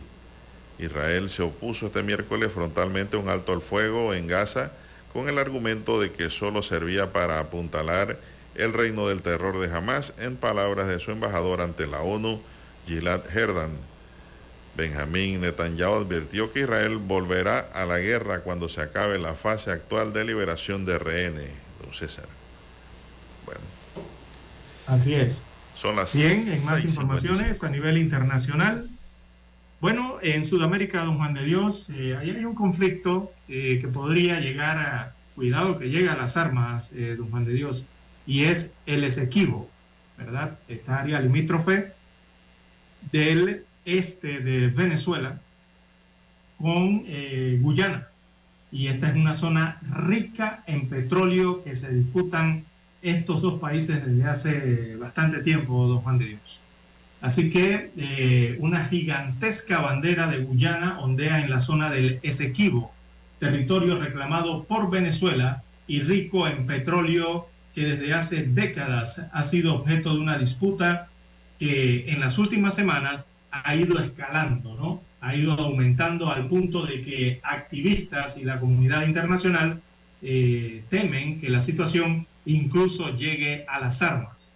Así que la zona en disputa comprende un territorio de 160 mil kilómetros cuadrados, rico en petróleo y en recursos naturales, en el que Guyana plantea establecer bases militares con el apoyo extranjero. Venezuela, por su parte, reclama el lugar como propio y llamó a un referendo para el próximo domingo, donde preguntará a sus ciudadanos si apoyan otorgar la nacionalidad a los 125 mil habitantes de esa región allí en el Esequibo y crear una nueva provincia venezolana llamada Guyana Esequiba. Imagínense usted el nombre que le van a poner a la provincia, que sería, según el referéndum, si lo gana, eh, se adjuntaría entonces al territorio venezolano. Así que esto, bueno, que con este, este llamar así a una posible provincia, don Juan de Dios, Guyana Esequiba, y que sea para Venezuela, eh, esto claro que aumenta las tensiones, ¿no? Eh, entre ambos países y me imagino que en esa zona. Así que, bueno, estarán atentos eh, tanto Venezuela como Guyana, eh, lo que haga cada uno, ¿no? Eh, la comunidad internacional, en medio de todo esto, que sigue incrementándose esta situación, aboga por acudir a las instancias pertinentes y resolver de forma pacífica el conflicto. Pero lo que pasa es que ninguna de las partes, ni Venezuela ni Guyana, quiere dar su brazo a torcer, don Juan de Dios. Bueno, Don César, son las 6.57 minutos. Comunicadores mexicanos marcharon ayer miércoles en Chilpatencingo, capital del sureño estado de Guerrero, acompañados de organizaciones sociales para repudiar el ataque a cuatro reporteros, de los que tres quedaron heridos, y exigir garantías para desempeñar su labor periodística. Los trabajadores de medios de comunicación marcharon por las principales calles de la ciudad con pancartas en las que denunciaron que no se mata la verdad matando al periodista. La caravana de reporteros y organizaciones sociales hizo una parada en el ayuntamiento donde protestaron contra la presidenta municipal Norma Otilia Hernández, a quien acusan de poner en riesgo a los reporteros por interponer denuncias contra cinco de ellos. Después arribaron a la Fiscalía General de la República en su marcha organizada ayer. Son las 6.58 minutos. Así es. Bueno, en Sudamérica, don Juan de Dios. Bueno, Cristina Fernández, allá en Argentina, eh, proclama a Javier Milei como presidente de Argentina, precisamente en ceremonia del Congreso, allá en las tierras sudamericanas. Así que la Asamblea Legislativa de Argentina proclamó la victoria de la fórmula presidencial Javier Milei y Victoria Villarruel en la segunda vuelta electoral del pasado 19 de noviembre, tras obtener el 55,6% de la votación. La vicepresidenta, y ella es titular del Senado, recordemos en Argentina, Cristina Fernández, eh, que en un momento también fue presidenta, ella lideró el, comicio, el comienzo de la Asamblea frente a los 257 diputados y a los 72 senadores que se reunieron en la Cámara Baja. Así entonces, la titular del Senado presidió la reunión donde se ratificó el resultado electoral de la segunda vuelta del pasado 19 de noviembre. Mi ley asume el próximo 10 de diciembre la presidencia de Argentina oficialmente. Bien, amigos oyentes, bueno, eh, hoy inicia la COP 28 en Dubái, eh, marcada entonces esta, esta, cumbre climática por la falta de algunos eh, mandatarios y jefes de Estado. Las 7 en punto de la mañana ya tenemos la conexión satélite desde Washington. Adelante, Daniel. Noticiero Omega Estéreo. El satélite indica que es momento de nuestra conexión. Desde Washington, vía satélite. Y para Omega Estéreo de Panamá, buenos días, América. Buenos días, América. Vía satélite. Desde Washington.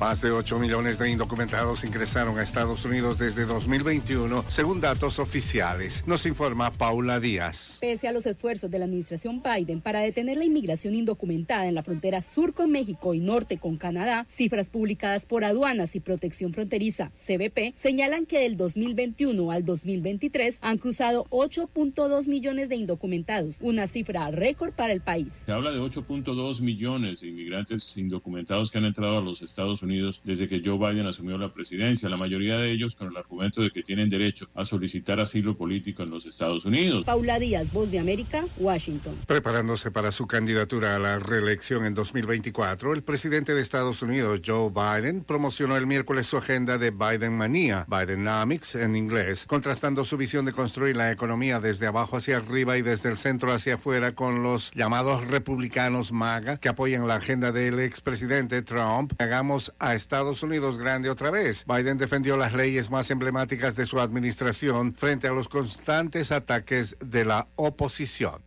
Se cumple el plazo planteado por Estados Unidos para que el gobierno del presidente Nicolás Maduro defina procesos orientados al levantamiento de inhabilitaciones y liberación de presos políticos. Desde Caracas nos informa Carolina Alcalde. La administración del presidente Joe Biden dijo esperar que antes de fines de noviembre el gobierno de Venezuela defina un proceso y plazos precisos orientado a levantar inhabilitaciones políticas y comience a liberar ciudadanos estadounidenses y presos políticos venezolanos detenidos injustamente, tras haber emitido licencias que autorizan temporalmente algunas transacciones que involucran al sector petrolero, luego de la firma de un acuerdo entre el gobierno del presidente Nicolás Maduro y la oposición. Estados Unidos advirtió que las medidas serían revertidas si no se cumplen los compromisos estipulados. Carolina Alcalde, Voz de América, Caracas. Los mediadores internacionales parecían avanzar en lograr la prolongación de la tregua en Gaza, alentando a los milicianos de Hamas a seguir liberando rehenes en canje por presos palestinos y la pausa de la ofensiva israelí por tierra y aire. Caso contrario, el cese de fuego finalizará en el día. Hamas liberó a dos mujeres ruso israelíes que salieron de Gaza el miércoles por la noche, según Israel. A esto previsiblemente seguiría el canje de otros 10 rehenes por 30 presos palestinos.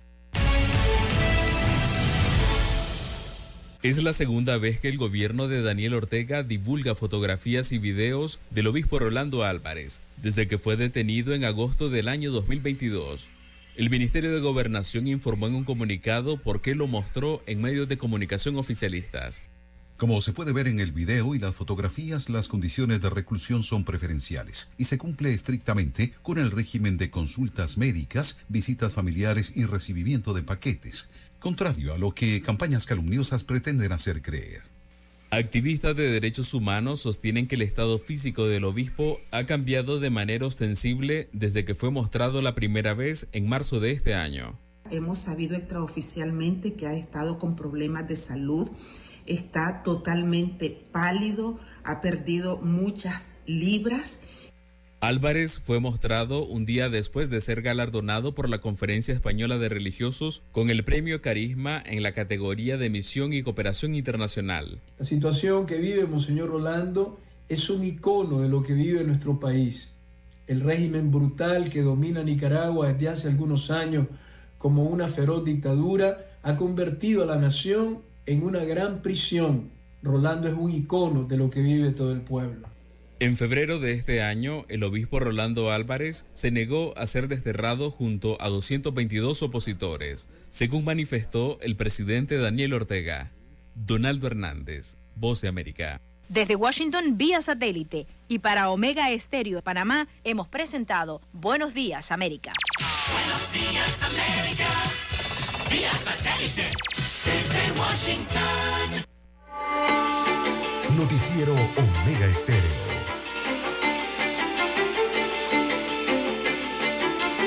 Bueno, continuamos, señoras y señores. Son las 7, 5 minutos. Bajan los precios de los productos en Merca Panamá tras desbloqueo de vías. Al menos 40 camiones con alimentos llegaron durante la mañana de ayer a Merca Panamá. Los puestos de venta quedaron abastecidos y de paso los precios de los productos registraron de forma inmediata una disminución. Eh, Yoris Morales, comerciante de Merca Panamá, resaltó que tras la apertura de la carretera interamericana en el oriente de Chiriquí, al mercado arribaron 40 camiones con unas 24 mil libras de diferentes productos vegetales.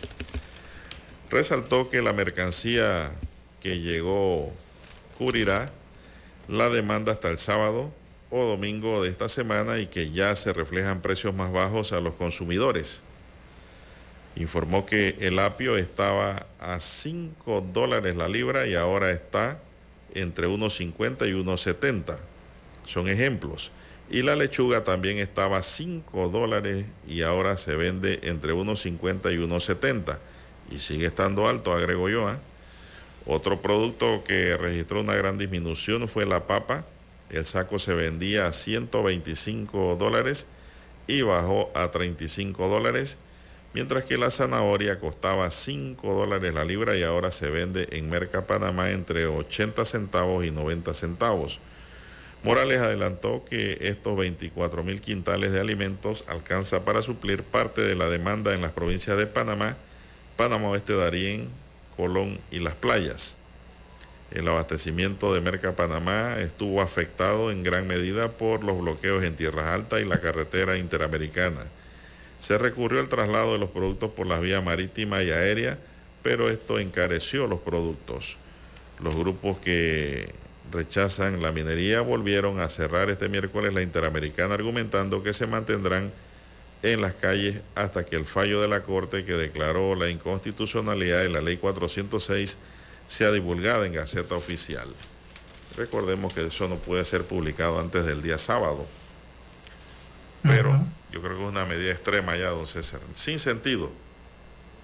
Si ya la Corte se pronunció, ya lo que sigue es carpintería, como se dice en la escuela secundaria. Pero ya esto me parece que, don César, es una protesta sin sentido ya. Así es. Bueno, don Juan de Dios, y también eh, hay que informar que eh, los precios de la gasolina, don Juan de Dios, se ha emitido el nuevo precio de paridad para los combustibles y ah, se incrementa el precio del litro de la gasolina de 95 octanos. Pero no es mucho el incremento. ¿ah? Eh, se ha dado la nueva lista de precios de paridad por la Secretaría Nacional de, Energía de estos nuevos precios de los combustibles que estarán vigentes desde el primero de diciembre próximo eh, hasta el 15 de diciembre, o sea, desde mañana hasta el 15 de diciembre, ¿no? De 6 de la mañana arranca el nuevo precio. De acuerdo con la nueva tabla de precios, el litro de la gasolina de 95 octanos en las provincias de Panamá y Colón aumentará un centésimo. La gasolina de 91 octanos aumentará un centésimo a partir de mañana, por lo que se venderá a 94 centésimos, casi 95 centésimos, el litro de combustible de 95 octanos.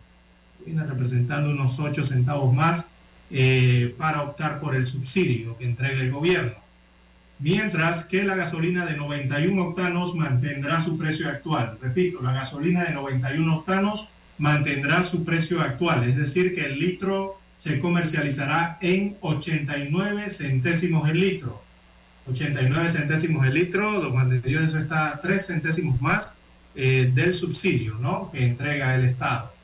En cuanto veamos el diésel, la tabla dice que el diésel bajo en azufre disminuirá eh, 3 centésimos el litro, o sea que eh, se venderá el litro de diésel a 92 centésimos, eh, don Juan de Dios, para su vehículo. Así que el diésel sí tiene una baja, ¿no?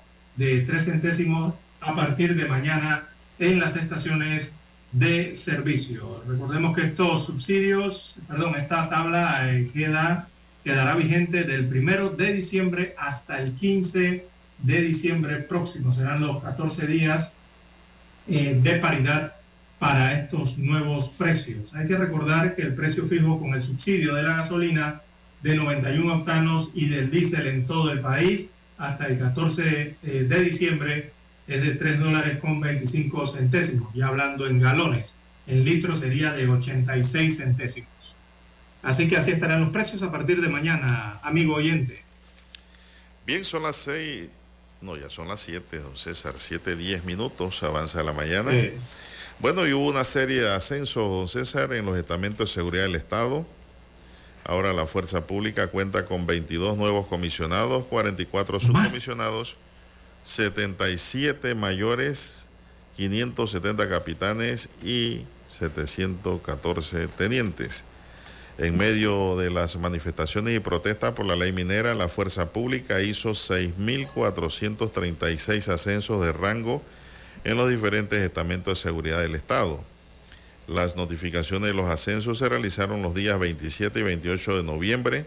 Ahora la Fuerza Pública cuenta con 22 nuevos comisionados, 44 subcomisionados, 77 mayores, 570 capitanes y 714 tenientes. El mayor número de ascensos se registró en las filas de la Policía Nacional, en donde se dieron 3.777 ascensos. Solo en la policía habrá 13 nuevos comisionados y 30 subcomisionados. También la policía ascendió a rango de mayor a 50 capitanes y 446 tenientes alcanzaron el rango de capitán. Mientras que el Servicio Nacional de Fronteras, Senafron, tendrá seis nuevos comisionados, el Servicio Nacional Aeronaval, Senan, dos, y el Servicio de Protección Institucional, uno. El aumento más sustancial se produce en la transición de subcomisionado a comisionado, ya que de un salario de 3.100 dólares se pasa a un sueldo de 4.300 dólares. Mientras que los ascensos de mayor a subcomisionado representan un aumento salarial de 900 dólares mensuales, debido a que un mayor gana 2.200 dólares y el subcomisionado gana 3.100. Hay que tomar en cuenta que estos dos cargos reciben además gastos de representación por 700 dólares para subcomisionado y 750 para comisionados. Entonces, Juan de Dios. que la cosa y está se buena. le queda, además del salario base, que se lo aumentaron a 4.300, más los gastos de representación, que eso varía, ¿no? Pero son 700 y altísimos también en la 750. policía. Ha- hay que sumarle a esas dos sumas eh, la otra correspondiente a los subsueldos, a los sobresueldos, perdón, a los sobresueldos por antigüedad y por título, que en regularmente se nos olvida esa parte. Pero eso también devenga salario, don Juan de Dios, la antigüedad y los títulos. Pero en la policía. Eh, sí, en la policía, don Juan de Dios, y, y- y yo no sé, eh, usted en el texto allí, si me pudiera repetir la cantidad, eso es de la Policía Nacional solamente, ¿no? no, no, no, ahí está todo, el- Están todos los entes, los cuerpos de seguridad. la seguridad del Estado. Ajá, entonces quiere decir que el total que usted dio ayer eran de 300 cuántos? No me está poniendo atención, don César. Póngase un uno ahí. En el antepenúltimo párrafo lo dijo. ¿Qué quiere saber? El total de comisionados que hay en los cuerpos de seguridad. 22 nuevos comisionados, don César. No, esos son los nuevos, pero los existentes. A los existentes no están aquí. No están. Ay, que ahí viene la otra parte. No es que No, son Dios, muchos. que hay más de 300, cin- hay más de 350 comisionados a los que se les van a sumar estos que usted acaba de señalar. Sí. O sea que esa Cierto. cifra se va a elevar a, cuidado, a más de 400. Cuidadito llega más para arriba, ¿no? Eh, esto tiene, que ser, esto tiene que ser más de regulado, don César. A futuro. 240 comisionados y subcomisionados. Hay demasiado comisionado. Como no. Mire, e- esto de comisionado y subcomisionado, me refiero a los salarios, a, la- a las posiciones y a los salarios. Allí se va buena parte de los millones de dólares que tiene cada año el Ministerio de Seguridad en su presupuesto, don Juan de Dios. Sí, ahí lo dice. Pero se va en salarios, en salarios para pagar a más de 250 comisionados y subcomisionados aproximadamente que reciben estos salarios de 4.300 dólares cada uno, pero además de vengan los gastos de representación, los sobresueldos por antigüedad y también por título. Así que, oh, esa planilla se va en funcionamiento, don Juan de Dios, ¿ah? No, hombre, todo, todo se va más arriba de los 5 mil dólares. Entre 5 y 6. Y cuando sí, es que la prueba está con el, el, mismo director de la Policía Nacional. Mire, uno de los funcionarios mejor pagados en el gobierno es el director de la Policía Nacional. Lo que pasa es que muy poco se habla de ello. Eh, el director de la Policía Nacional recibe en salario 7 mil dólares, salario base. 3 mil dólares en gasto de representación, súmele, ¿ah? ya van 9 mil. Y eh, los sobresueldos o por antigüedad, por sobresueldo anda ya casi en los mil dólares, creo que hay 950 por allí de sobresueldo, súmele eso, por antigüedad, ¿no? Y recibe también otros 50 dólares en sobresueldo por título, si los tiene. Así que el director de la Policía Nacional eh, devenga casi 11 mil dólares mensuales, eh, don Juan de Dios. Y además de todos los beneficios ¿no? que tiene, automóviles, escolta. Y bueno, ya todos conocemos los beneficios que da el cargo, estos altos cargos, ¿no? Así que se convierte también, eh, junto, bajando la, bajando me refiero, la, la escalera de sueldos altos en el Estado central, el, que más gana es el administrador del canal de Panamá, con esos 26 mil dólares mensuales. Pero bajando, don Juan de Dios, por allí también encontramos el cargo de director de la Policía Nacional, con alrededor de, puede estar en 11 mil dólares mensuales. Por allí anda, entre 10 mil 800 a 11 mil dólares mensuales. Tiene que andar por ahí. Así que, don Juan de Dios, eh, buena parte del presupuesto del Ministerio de Seguridad se va a pagar altos sueldos también. ¿ah? No, eso, don César, eso el gobierno que venga va a tener que empezar a regular esa materia. Ya lo que están, están.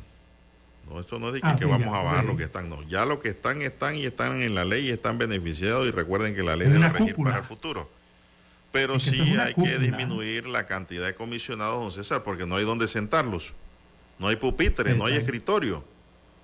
Ya crean comisionados de, cualquier departamento. Ya, hay comisionados por ahí en patrulla. Se acabaron para ser Eso no puede ser. Ahora los ponen, le inventan cualquier cargo. Un comisionado no debe andar patrullando, don César, porque es comisionado. Pero como no hay nada que hacer, no hay funciones, tiene que ir a la calle por ahí a dar su vuelta. No, señor, eso no es correcto. O hay dos y tres y cuatro en una subestación, tampoco es correcto.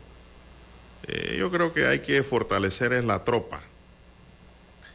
Los Exacto, rangos, eso, más de 27, 26, ya van por 27 mil agentes de la fuerza pública, creo que rondan por ahí 27 mil aproximadamente. pausa. Eh, que es la tropa, ¿no? Como usted bien la señala, y que recibe parte de estos emolumentos. Pero hay una cúpula que dirige esa tropa, don Juan de Dios, que oh, cuando uno ve esos salarios en las páginas eh, web del Estado, se queda sorprendido, ¿no? Sobre todo cuando escuchamos constantemente a los ministros de seguridad, don Juan de Dios, señalar que tienen necesidades críticas cada vez que van a la Asamblea Nacional a sustentar el presupuesto para el siguiente año fiscal, que me imagino con la, el replanteamiento del presupuesto para el año 2024 que tendrán que hacerse en, estos, en estas semanas, eh, no sé si todavía hay esas necesidades críticas para el Ministerio de Seguridad y sobre todo en ese rubro que tiene que ver con el pago de los directores, subdirectores y también comisionados, bueno, son comisionados evidentemente, ¿no? De la Policía Nacional y de los demás estamentos de seguridad, don Juan de Dios. Los grandes gastos en este país se pagan en planilla por leyes especiales y ha sido eh, la gran crítica que ha mantenido por cada año el ministro de Economía y Finanzas, eh, y es lo que ocurre. Noticiero Omega Estéreo. La información y el análisis en perspectiva. De lunes a viernes, de 7.30 a 8.30 de la mañana. Con Guillermo Antonio Adames, Rubén Darío Murgas y Camila Adames Arias. En perspectiva por los 107.3 de Omega Estéreo.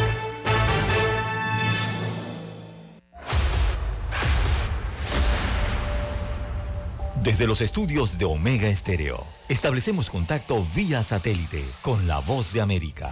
Desde Washington presentamos el reportaje internacional.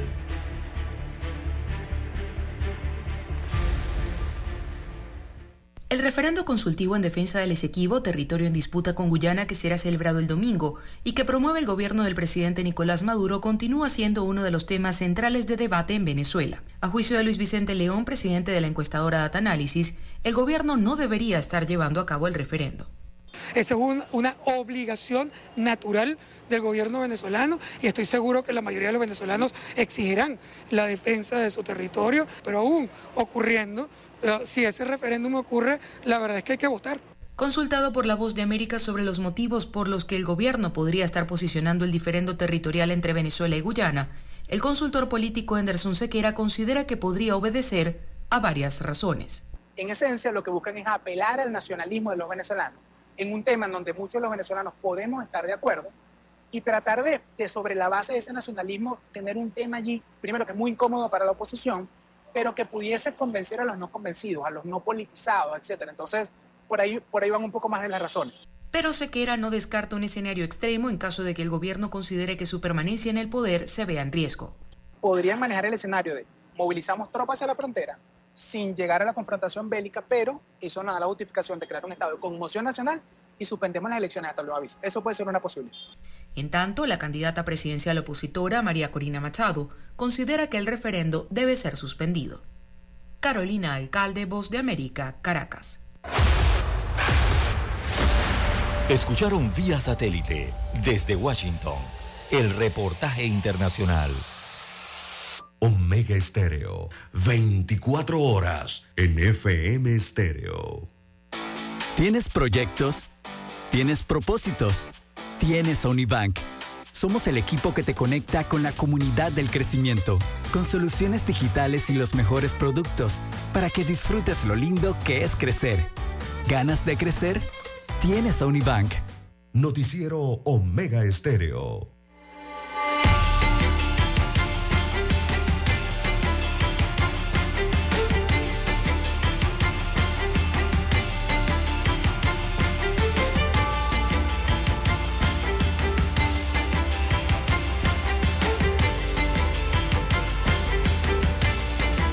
Bien, son las 7.22 minutos, don César, 7.22 minutos. Bueno, eh, a últimas horas de la tarde de ayer se reportó el hallazgo de un hombre amordazado y ejecutado en el puente de la rotonda ubicada después del estadio Rotcarú. Las autoridades judiciales se desplazaron al lugar. Por el momento se desconoce la identidad del hombre ejecutado. Según fuentes policiales, al parecer la víctima fue asesinado en otro lugar y posteriormente fue tirado desde un auto por los sicarios en ese lugar. Las investigaciones apenas inician para determinar la identidad del sujeto y el móvil de este nuevo crimen registrado en la ciudad de Panamá. Son las 7.23. Bien, 7.23 minutos de la mañana. Veamos en gabinete, en el Ejecutivo que han tratado durante todo, bueno, un estado de emergencia. El Consejo de Gabinete declaró estado de emergencia ambiental en Changuinola y Almirante, esto en la provincia de Bocas del Toro. Eh, y esto eh, es en los distritos precisamente de Changuinola y Almirante para atender la crisis surgida por la falta de recolección de basura. Eh, coloco la palabra, el término estado de emergencia entre comillas y en negrita y subrayado, don Juan de Dios. Además, los ministros decidieron declarar este estado de emergencia por la necesidad de mejorar el sistema de disposición de derechos sólidos en las comunidades de los distritos mencionados en el occidente, la provincia occidental de Panamá. De acuerdo eh, con el comunicado que emite el Ministerio de la Presidencia, eh, esa medida busca implementar tecnologías sostenibles para la gestión integral de los desechos sólidos en los citados distritos. Eh, se ha tomado esta decisión, señala, con el objetivo de sanear y recuperar los sitios. De acuerdo con la resolución de gabinete, se establece que el estado de emergencia ambiental se extenderá en los citados distritos durante el periodo comprendido desde la promulgación de dicha norma. Así que Además, mediante resolución, se instruye a los ministerios de Ambiente, al Ministerio de Salud y a la Autoridad de Arceo Urbano y Domiciliario para que adopten las medidas necesarias a nivel institucional a fin de asesorar técnicamente a los municipios de Changuinola y Almirante, señala el comunicado de la Presidencia de la República. Bueno, regularmente cuando se establecen estos estados de emergencia, don Juan de Dios, es porque eh, se destina directamente a algún tipo de presupuesto para tratar de resolver la situación de emergencia por parte de la administración gubernamental. No habla de eso aquí este comunicado, ni de los montos que pudiesen estar involucrados en este estado de emergencia. Regularmente son contrataciones directas, don Juan de Dios, cuando se habla de esta temática.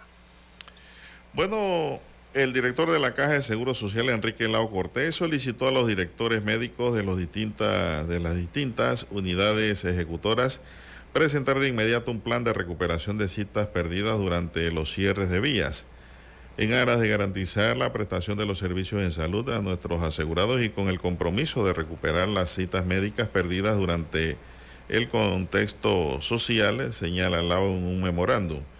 Los directores médicos deben garantizar que los médicos atiendan a todos los pacientes que soliciten su reprogramación de citas perdidas, las cuales se organizan vía web o telefónica en caso de que algún paciente no acuda a su cita, los jefes estarán en la obligación de reasignar los cupos inmediatamente. Don César, hay miles de citas perdidas. Uh, sí, en, el, MINSA y también en la Caja del Seguro Social, en ambas, ¿no? Eh, cantidad de verdad. Eh, la salud también resultó afectada en, eh, durante estos 39 días de manifestaciones y protestas. Eh, bien, nos preguntan en las redes sociales, antes de concluir, eh, el ministro de Comercio e Industria, Federico Alfaro, no ha renunciado a su cargo. Ah, no, eh, hay un, fake news. Sí, yo creo que esto es un fake news que está circulando en las redes sociales de que él había renunciado. él no ha presentado su renuncia hasta esta hora del Ministerio de Comercio e Industria. El ministro del Comercio no ha renunciado, así que eso es un fake news.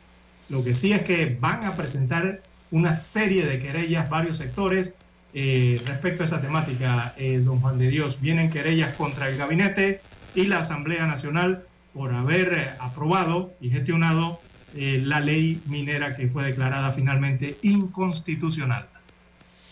Bien, se nos acabó el tiempo, señoras y señores. Daniel Arauz nos acompañó en el tablero de controles. En la mesa informativa les